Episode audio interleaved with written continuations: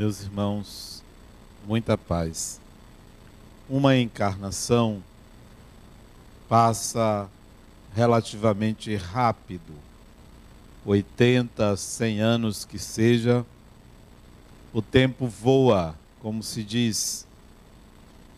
Não dispomos de tanto tempo quanto gostaríamos para recomeçar certas experiências para mudar algumas escolhas, para fazer diferente.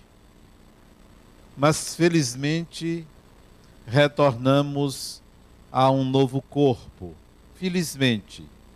Porque aí temos oportunidade de rever certas posturas, de aprender o que não se sabia. Mas mesmo assim, é outro momento, porque uma experiência não se repete o que você vive hoje, você nunca mais viverá da forma como vive. As relações que você tem hoje nunca mais acontecerão da forma que acontecem hoje. Uma nova existência será sempre num cenário diferente. Deus não se repete. As experiências, portanto, não se repetem. Mas isso não é nenhuma afirmativa para é, deixar vocês apreensivos ou causar qualquer tipo de medo. Não se repete porque não tem que se repetir, porque tem que ser sempre algo novo ao espírito. Mas nós pensamos que numa nova encarnação poderemos resolver tudo. Exatamente não é assim. Nós não temos nem devemos esperar uma nova encarnação. Porque o momento é este, é agora, não é numa próxima. Numa próxima nós faremos diferente, sim, mas é possível, na mesma encarnação, fazer algumas mudanças algumas alterações que podem ser úteis desde já e que certamente serão úteis para encarnações vindouras, mas devem ser úteis para agora. Que mudanças, que alterações são essas? E eu me valho de algumas experiências como psicólogo e como espírita que mostram ou demonstram que é preciso que o espírito mude desde já. Experiências que demonstram que aquela pessoa reencarnou com amplas possibilidades de ser feliz. Tem várias chances disso acontecer, mas, no entanto, por uma maneira de enxergar a vida, por uma forma equivocada de entender, Deus acaba atropelando, acaba se complicando, acaba se envolvendo numa teia e que gera sofrimento.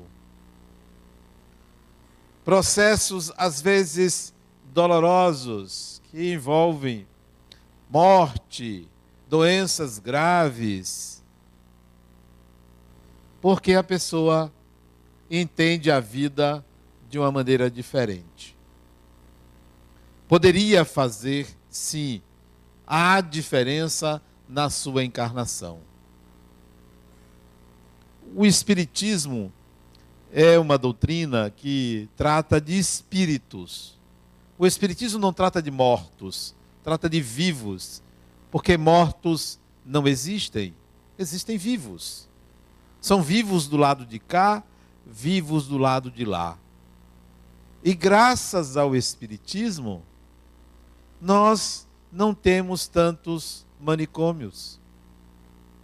Graças ao Espiritismo, nós não, não temos tanta gente internada em hospitais psiquiátricos. Graças ao Espiritismo, muitos resolvem os problemas mentais no trabalho com os próprios espíritos, na revisão de conceitos. O Espiritismo é uma espécie de profilaxia da desarmonia mental das pessoas. Imagine o que seria de um médium que ouve vozes, que vê espíritos, se não pudesse levar isso a um contexto espiritual e trabalhar sua mediunidade, onde estaria? Iria a um médico, prescreveria uma série de medicações, ou não iria, a obsessão se implantaria e a pessoa seria internada, como muitos se encontram nessa situação. Graças ao Espiritismo, o fenômeno é tratado de uma forma diferente da ciência, da psiquiatria, da psicologia, da medicina. É tratado como uma influência espiritual ou é tratado como um processo kármico, um processo que envolve vidas passadas, escolhas anteriores e a pessoa pode então mudar o seu destino. Qualquer ser humano pode mudar o seu destino. Qualquer, a qualquer tempo. Porque a vida é vivida na intimidade da sua mente. Quantas vezes você fez julgamento sobre uma situação externa ou sobre o posicionamento de uma pessoa quando você chegou perto, quando você viu, não era nada daquilo que você pensou.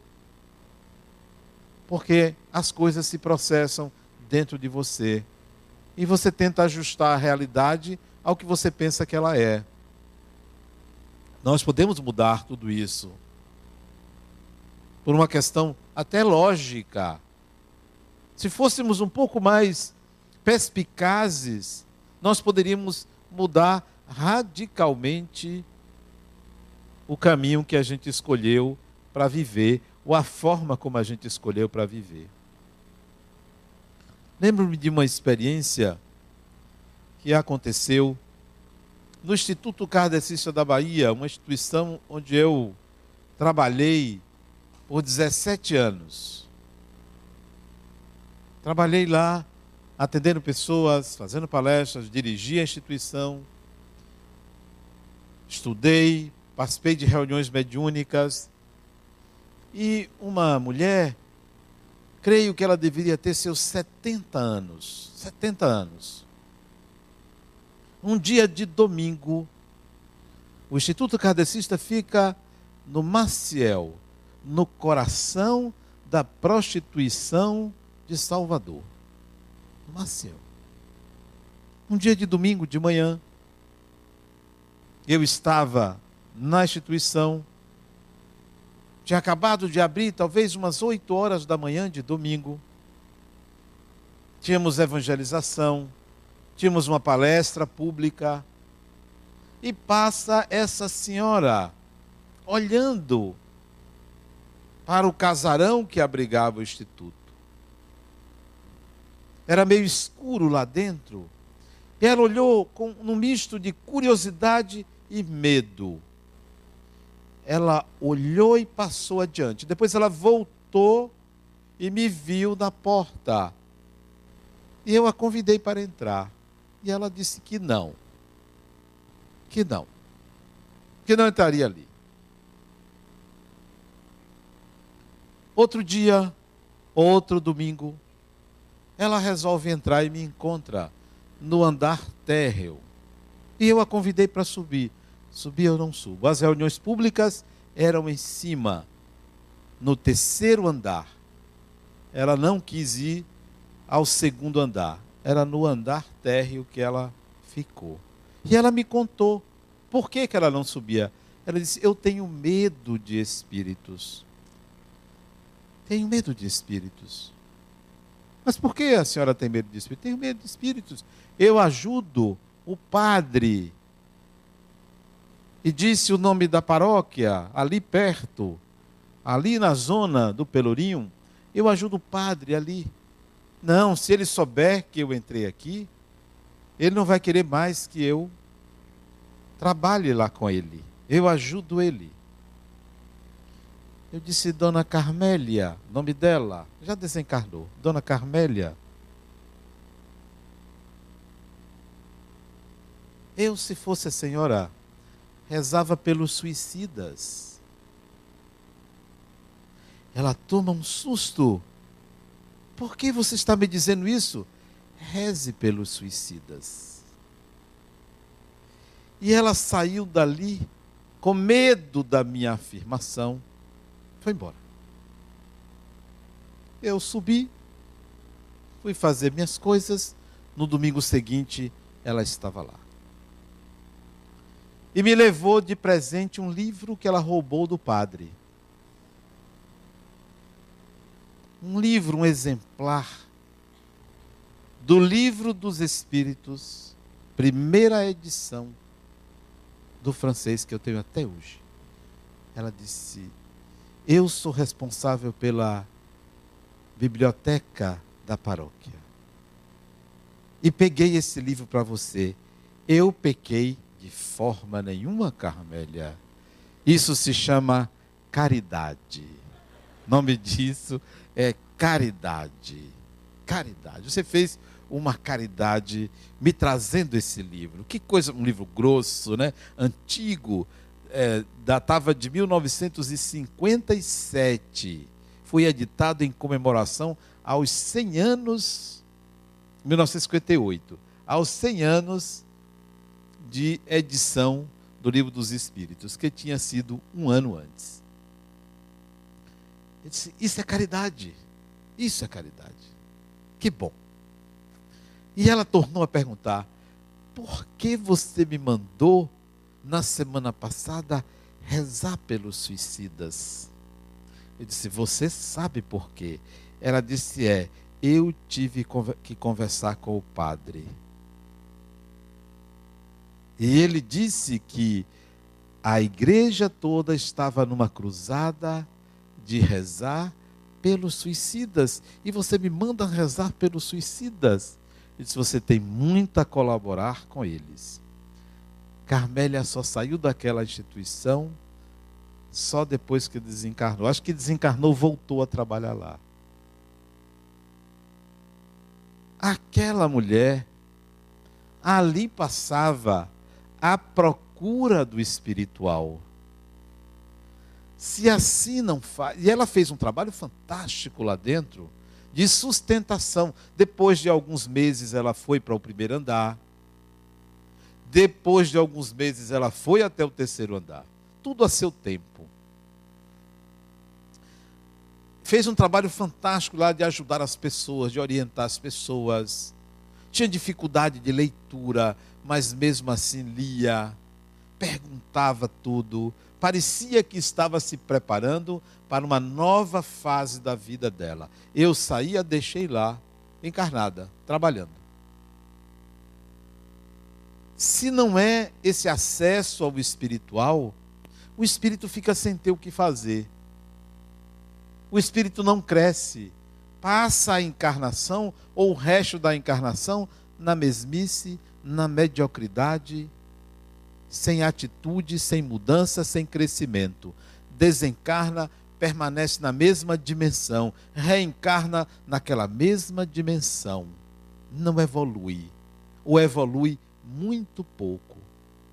Quando não, desequilibra-se, enche a mente de uma série de ideias equivocadas sobre a vida, de culpas, de medos, busca desenfreadamente a salvação. E aí se equivoca, porque acredita que há mágica, que basta que você faça meia dúzia de orações basta que você invoque um Deus, basta que faça alguma caridade, resolvi. A encarnação não é para isso. A encarnação não é um processo estanque. Eu cheguei, eu tenho que resolver para eu sair bem. Não é assim. A encarnação é uma espécie de pousada de um caminho ou passagem de um caminho. É um processo muito mais amplo, onde você, naquele, naquela passagem, você apreende mais alguma coisa. Não é para resolver.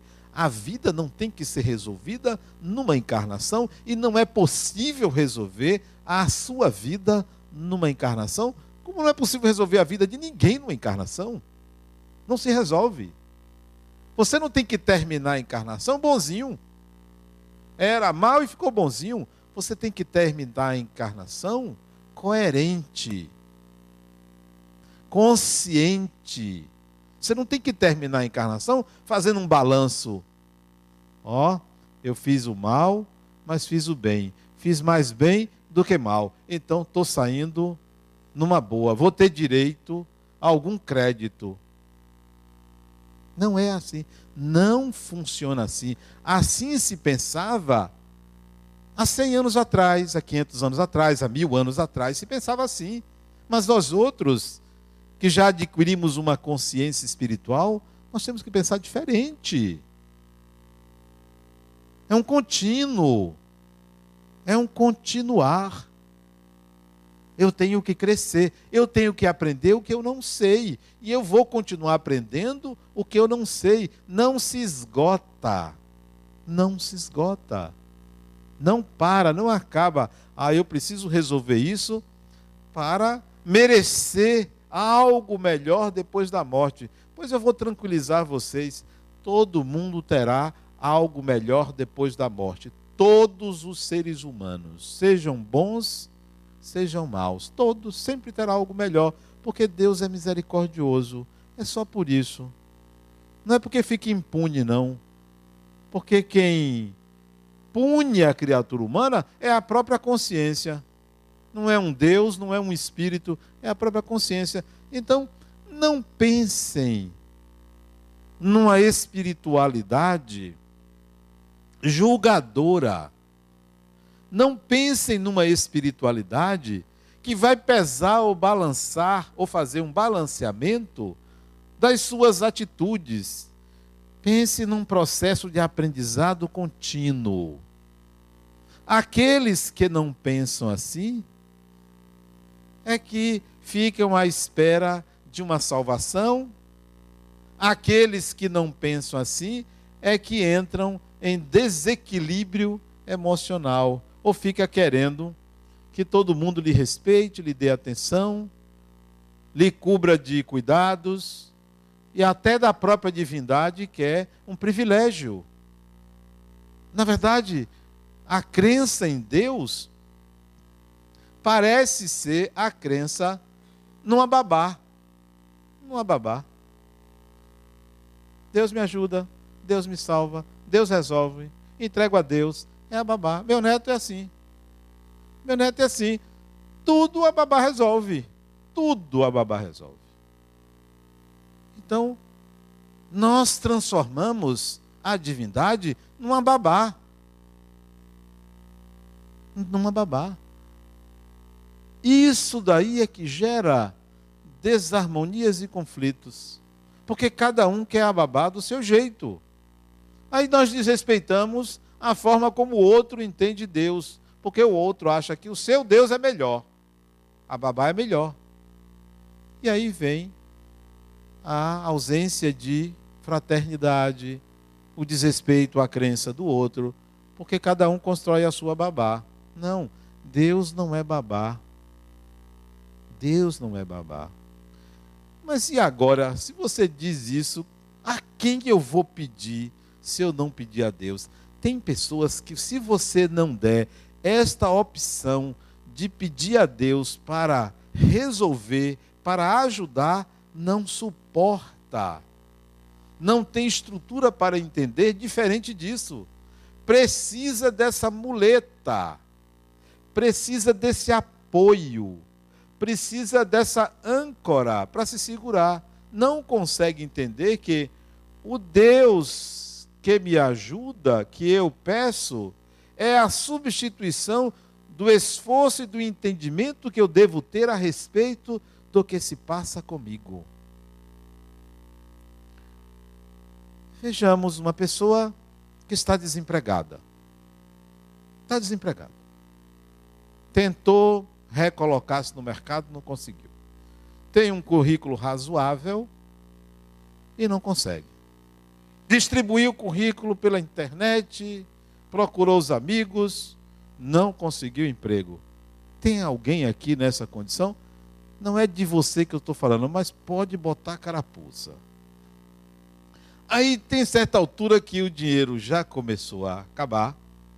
Você já entrou no vermelho. Aliás, já estava no vermelho quando trabalhava, porque comprou uma bolsa cara, comprou um vestido melhor, comprou um paletó melhor, já estava no vermelho. Saiu o seguro-desemprego, mal deu para cobrir a casa do milhar do negativo do banco. Mas você confia que você vai conseguir. Não consegue. O vermelho começou a crescer, crescer. Aí você recorre a Deus. O negócio ficou preto, preto não, vermelho. Deus. Ou vai no centro espírita porque alguém disse: olha, isso é encosto. Aí você vai no centro espírita a outra disse: não, isso é falta de fé, vá lá na igreja. O padre ó, é fantástico. Ou então, vá lá porque Jesus salva. O pastor disse isso, basta você dar uma colaboraçãozinha. E aí você apela para forças sobrenaturais. Forças sobrenaturais. Para resolver o seu problema e você tem fé, você vai. Ouve a palestra, né? Vai tomar o passe. Na, na hora do passe, não, eu vou arranjar esse emprego. Como é o nome do Espírito, gente? É Bezerra, Bezerra de Menezes vai me ajudar. E aí você apela para tudo quanto é santo. Qual é o problema? Você transformou a espiritualidade em babá. Em babá. É uma babá. Vai resolver. Quando há algo que você precisa aprender, por isso que você está desempregado ou desempregada, há algo que você não sabe. Ou algo que você esquece, ou algo que é melhor você não se lembrar, porque Deus vai lhe ajudar. É assim que nós fazemos em quase tudo na vida. Essa é a nossa concepção de Deus. É essa é a falência do esforço pessoal. É a falência da percepção do próprio espírito. E aí você vai me dizer, mas Adelaide, o que é que eu faço se eu tirar Deus? Eu não estou dizendo para você tirar Deus, não. Eu estou dizendo que você tem uma ideia de Deus igual a uma babá. É isso que eu estou dizendo. Mude. Mude essa ideia. Tire Deus desse lugar de babá e se coloque como sendo você a sua própria babá. E Deus você vai botar onde? Pense o seguinte: por isso que as pessoas se desequilibram, porque não pensam em Deus de outra maneira. Não vem a resposta, não vem o emprego. Ou outro que, ou a outra, que o filho desencarnou. Ela estava grávida, oito meses, e perde a criança. Ok. Sofrimento, dor, eu imagino o quanto isto gera sofrimento engravida depois, perde de novo. A afirmação dela: Deus não existe. Olha o que ele fez comigo. Não, esse Deus que você imaginava não existe. De fato não existe o que você imaginava. Porque Deus não é isto. Nós caricaturamos uma divindade que resolve tudo e é perfe... torna a nossa vida perfeita.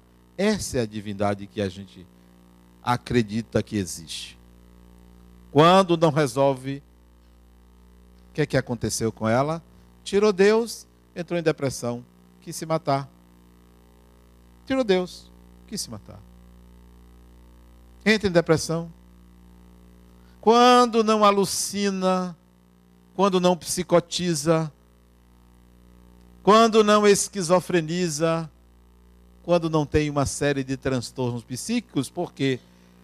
Porque as coisas não saíram como a pessoa queria ou pensava, principalmente no que diz respeito ao papel de Deus na vida de cada um. Enquanto nós fizermos de Deus uma babá, nós vamos estar adiando o esforço pessoal. As conquistas que devemos proporcionar ao espírito que nós somos. Qual é o lugar de Deus na sua vida? Pense assim: eu sou, eu, você, eu sou a representação mais legítima de Deus. Pense assim. Você é a mais legítima representação de Deus.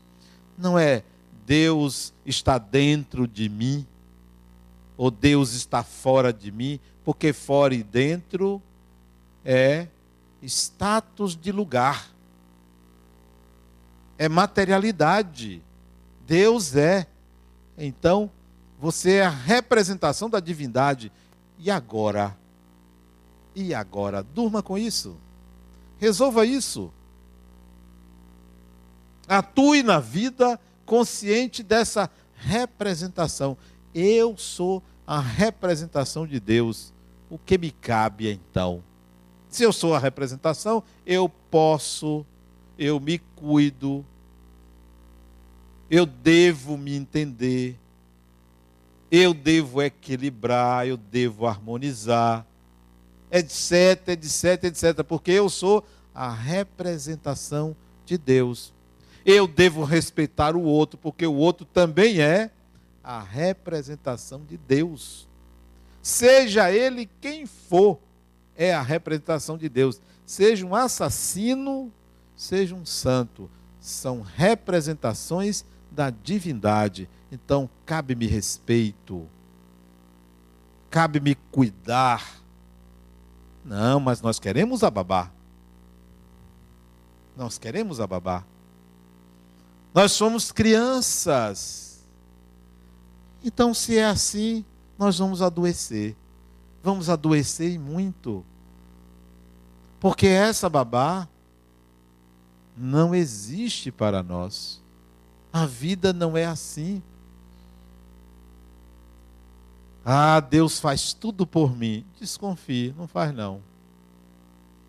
Não faz. Deus me protege. Não é assim. Se protege a você, protege a todo mundo. Se ajuda você, ajuda a todo mundo. Então, não é isto. Você representa. Vejo isso no meu trabalho profissional. Como as pessoas têm ideias equivocadas a respeito da vida, dos processos, querem mágica, querem mágica, querem soluções pessoais, específicas para si,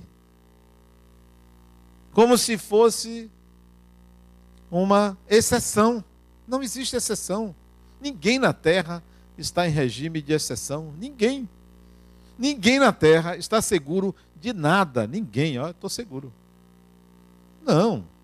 Da noite para o dia, ou de um segundo para outro, tudo pode mudar. Tudo pode mudar de um segundo para outro. Uma amiga minha, nunca mais eu a vi. Ela fez cursos comigo, eu dei aulas a ela. E ela estava dirigindo o carro, dirigindo o carro. Ela e o empregado dela do lado. Daqui a pouco, ele notou que ela estava parada. E aí ele perguntou: Fulano, o que, que houve? Ela, ela encostou o carro. E olhou para ele e perguntou quem era ele. Quem era ela? teve uma ausência, talvez provocada por um AVC, talvez provocada por uma convulsão epiléptica, o chamado pequeno mal. O fato é que teve que parar o carro, ele ligou para o marido dela, chama o marido dela, leva para médico, leva para aqui. Ela não reconheceu ninguém. Eu casada? Provavelmente o marido era feio, né? Porque se fosse bonito, sim, sim, vamos lá, né? Não reconheceu filhos, não reconheceu o, a empresa que ela dirigia com o marido, não sabia de nada. Quatro meses assim. Quatro meses. Quatro meses. Sem nenhum achado clínico Nada foi detectado organicamente. Uma suspensão da encarnação. Suspendeu, tirou. Só ficou o corpo, porque não se lembrava de nada.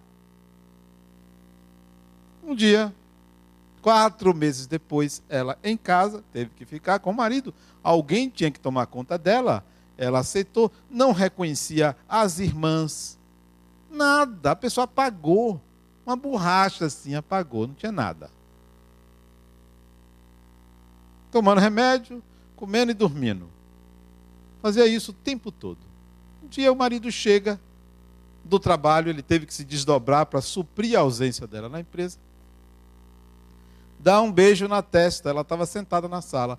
Quando ele deu um beijo na testa, parecia a, o sapo quando a mulher beija Vira um príncipe. Ela acordou. Ela acordou. Voltou. Tudo ao normal. Que tal?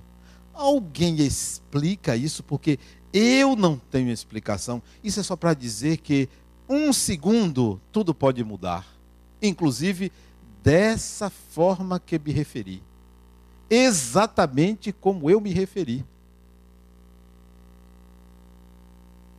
E ela voltou normalmente lembrando de tudo, menos dos quatro meses, que nada aconteceu.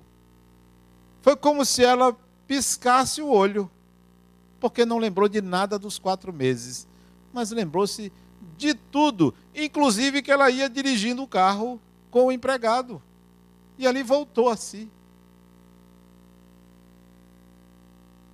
Ninguém pode explicar algo desse tipo, como muita coisa é inexplicável.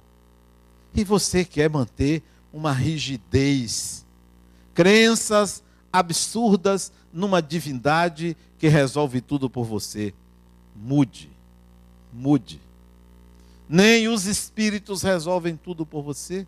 Você é um espírito. E é em cima dessa afirmação que você deve considerar a sua vida. Eu sou um espírito. Quando a psicologia surgiu, isso foi no século XIX, meados do século XIX, não existia espiritismo. Praticamente começaram juntos psicologia e espiritismo. O espiritismo balizou o desenvolvimento da psicologia porque ofereceu uma alternativa para a compreensão do fenômeno psicológico. Olha, e isso que você está dizendo que é da mente é de um espírito. Olha, isso que vocês estão dizendo que é de um espírito é da mente. Passo a passo a psicologia cresceu, até o ponto da psicologia abandonar a ideia de alma, porque o Espiritismo dominou o cenário do imaginário humano. Tudo era espírito. Restou a psicologia tratar do comportamento humano. Psicologia não trata de espíritos. E isso hoje é tão verdadeiro que a própria psicologia respeita a definição espírita. ou a consciência espírita. Não só sou eu, profissional, que encaminha pessoas aos centros espíritas. Você mora onde? Eu tenho um centro espírita ali perto. Vá, porque o seu problema é de ordem espiritual. Porque é de ordem espiritual. A pessoa chega para mim, Adenal, eu ouço vozes. É mesmo, fulano? E fala assim baixinho, parece que é para as próprias vozes não ouvirem. Conta como é o que dizem, eu só digo, bem-vindo ao clube. Eu também ouço vozes, né? Porque isto é natural. Acostume-se com as vozes que você ouve e converse com elas. Mas, Adenal, isso é verdade? Eu lhe pergunto, você ouve ou você não ouve? Eu ouço, então você pode testemunhar. Acontece com você. Mas existe esse negócio de espíritos. Você não ouve vozes, criaturas. São espíritos. A pessoa olha para um lado, olha para o outro. É mesmo, e tem mesmo. Tem. E na sua casa está assim, ó. Eu também vou logo arrasando arrasando. O Espiritismo vem trazer essa lucidez para a gente. Olha, nós temos que pensar diferente. Sair desta crendice medieval a respeito de Deus, a respeito de espíritos. Espíritos somos todos nós. Espíritos são pessoas mas a gente criou uma entidade, uma entidade, uma pessoa, um espírito, um ser humano. Então, dê uma guinada na sua vida, mudando a sua concepção a respeito de Deus. Tire o lugar de babá. A psicologia tem um ramo chamado psico patologia. Como a psiquiatria tem o mesmo ramo, psicopatologia, isto é, doença mental, doença psíquica.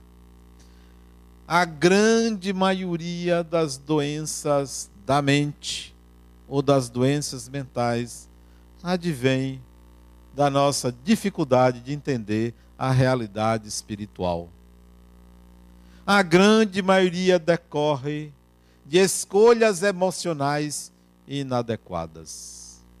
Escolhas emocionais inadequadas. Pessoas que não sabem lidar consigo mesmas.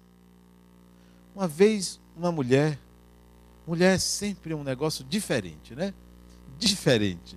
Ela chega para mim, Adenauer, eu vim lhe procurar porque eu estou num conflito enorme você conhece minha mãe, eu conheço a mãe dela. Você conhece minha mãe? Eu conheço sua mãe. Minha mãe não pode saber que eu estou aqui, muito menos que eu vim lhe trazer o meu problema. Não se preocupe, uma questão de ética. Ele disse: Não, mas eu não quero que você fale nem em supervisão. Que eu sei que psicólogo tem esse negócio de supervisão que conta um caso do seu paciente. Eu não quero que você conte. Não se preocupe eu levo o seu segredo para o túmulo. Qual é o problema? Eu estou pensando que ela matou alguém, roubou alguém, fez um. Qual é o seu problema? Disse: olha, eu tive um sonho. E esse sonho me desnorteou. Eu não tenho conseguido dormir por causa desse sonho. E esse é o meu problema, esse sonho. Disse, Mas qual foi o sonho? Você sabe que eu sou casada, né? Sei. Não conheceu o marido? Sei, né? Sei que você é casada. Eu disse, eu sou casada, tenho três filhos. Ela deve ter seus 40 anos de idade. Tenho três filhos. Mas esse sonho me derrubou. Eu não estou conseguindo dormir. Eu estou tomando remédio. Disse, mas qual é o problema? Que sonho foi esse? Eu sonhei que eu beijava outra mulher. Sim, criatura. Adenal, isso é um absurdo. Isso é um absurdo. Se minha mãe souber disso, ela me mata. Sabe como é que a minha mãe é conservadora? Essa criatura, qual é o problema? Uma mulher beijar outra. Você também? Você também como? Eu também não vejo nenhum problema de um homem beijar outro homem. Qual é o problema? Duas pessoas que se amam? Qual é o problema? Adenal quer dizer que eu sou gay. eu disse, criatura, gay você não é, porque o termo certo é lésbica, né? Não é gay. Mulher não é gay, mulher é lésbica, né? Eu sou. Coitada da criatura. Olha o conflito da pessoa. Olha a dificuldade. Fora, eu estou falando de uma coisa simples. Simples. Mas tem outras questões um pouco mais complexas, que tudo é o entendimento da pessoa. Tudo é o entendimento. Tudo é o entendimento. A outra, sim, isso aí foi pelo menos uns oito meses de terapia. Por causa dessa situação. E ela quase sai lésbica, faltou pouco, né? Para ela descobrir que ela era bissexual. Faltou pouco, mas deixa lá. A outra, olha, ela era casada. Olha como o ser humano pensa, né? Era casada. E uma coisa assim, rara, o marido traiu ela. Coisa que não acontece, né? É raro. O marido traiu ela. Foi uma confusão. Separou-se dele. Não admito isso. Como é que uma pessoa. E chamou a outra, que ele veio a casar com a outra, que era a secretária dele veio a casar, teve filhos tal. Um absurdo, um absurdo. Como é que uma pessoa destrói a família da outra? Pois ela passou 14 anos sem ninguém. Aí arranjou um namorado, casado. Não, é diferente, Adenal. É diferente. Sim, cara pálida, é diferente, né? O ser humano tem mil explicações e mil razões para se acomodar a uma teoria que se adapte aos seus interesses. E por aí vai. Uma série de processos que as pessoas se envolvem por falta de autopercepção, por falta de consciência de que são espíritos. Tudo se processa na sua mente. É você que enxerga o mundo e dá o colorido a ele. É você. É você que o pinta. Isto é o que o Espiritismo mais oferece a nós. O processo de autoconsciência.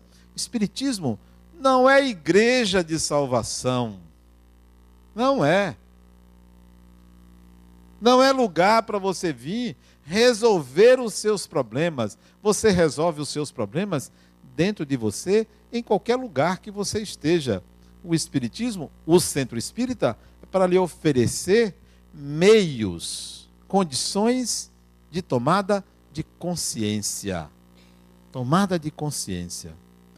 Ah, eu preciso de uma ajuda. Ok, você vai ter uma ajuda para lhe tirar da angústia, mas para lhe devolver a condução da sua vida. Para lhe tirar a angústia. Para lhe tirar o medo, o pavor, a situação emergencial. Mas você vai ter que se deparar com os seus próprios demônios. Isto é, com o seu mundo interior, porque tudo se passa dentro de você. A doença mental nada mais é do que o desequilíbrio de alguém que não conseguiu se entender mais. Que se procurou e não se achou, porque colocou tudo em cima de alguém ou entregou tudo a uma divindade. Aí adoece. A doença mental vem do egoísmo, porque só enxerga a si, não vê o outro, do orgulho, porque não sabe voltar atrás, não tem como mexer com os próprios brios, com a honra, com a dignidade ou algo parecido, vai adoecer, vai se ver só, não vai encontrar algo em que se apoiar, porque o algo a se apoiar tem que ser você mesmo. Porque quem se apoia no outro, quando o outro sai, cai. Você pode e deve ajudar uma pessoa, mas não crie relação de dependência. Você pode pedir ajuda a uma pessoa, mas não crie relação de dependência. Porque senão adoece.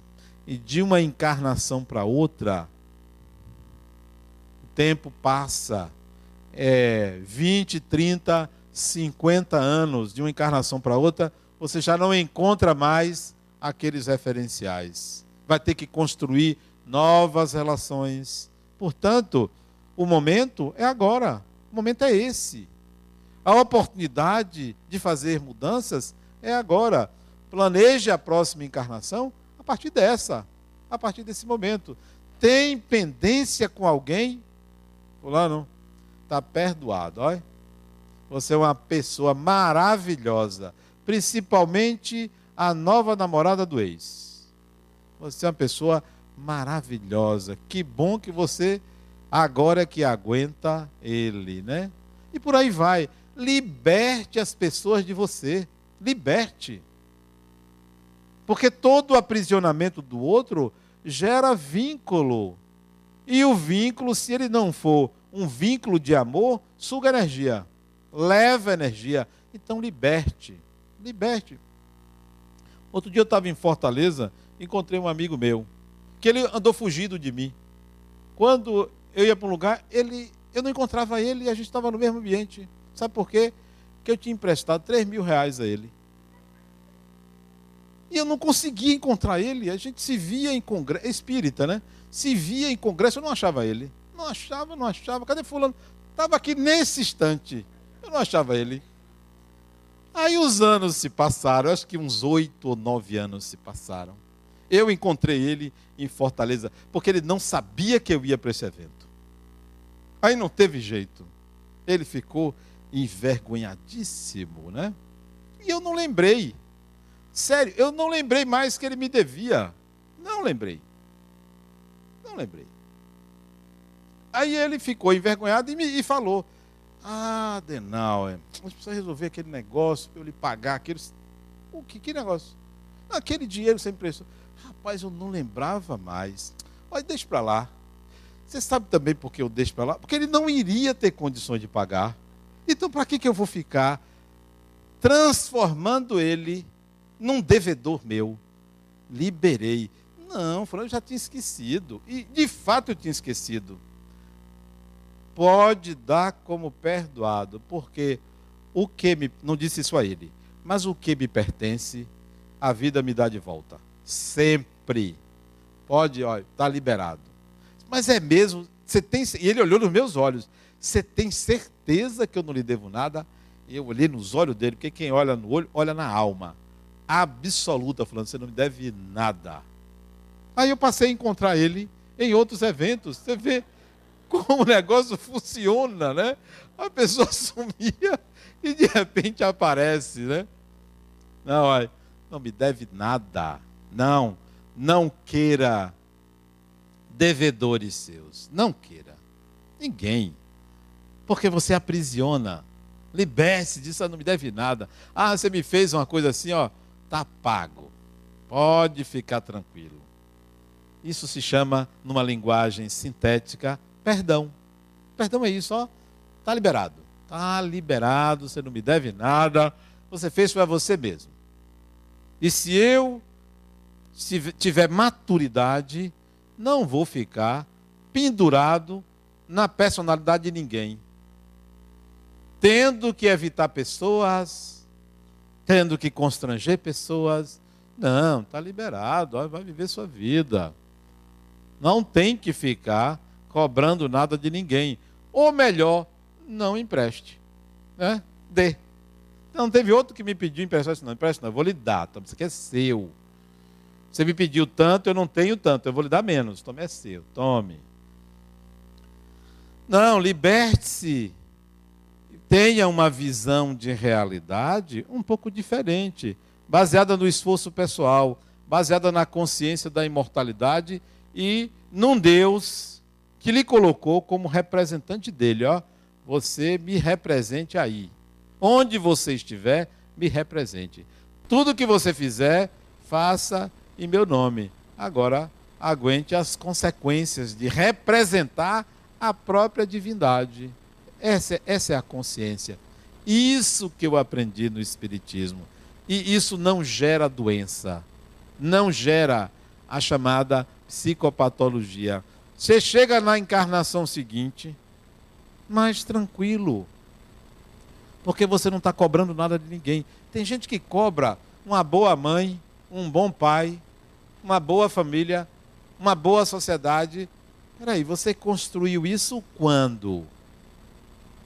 Qual o seu esforço como um ser divino para construir isso?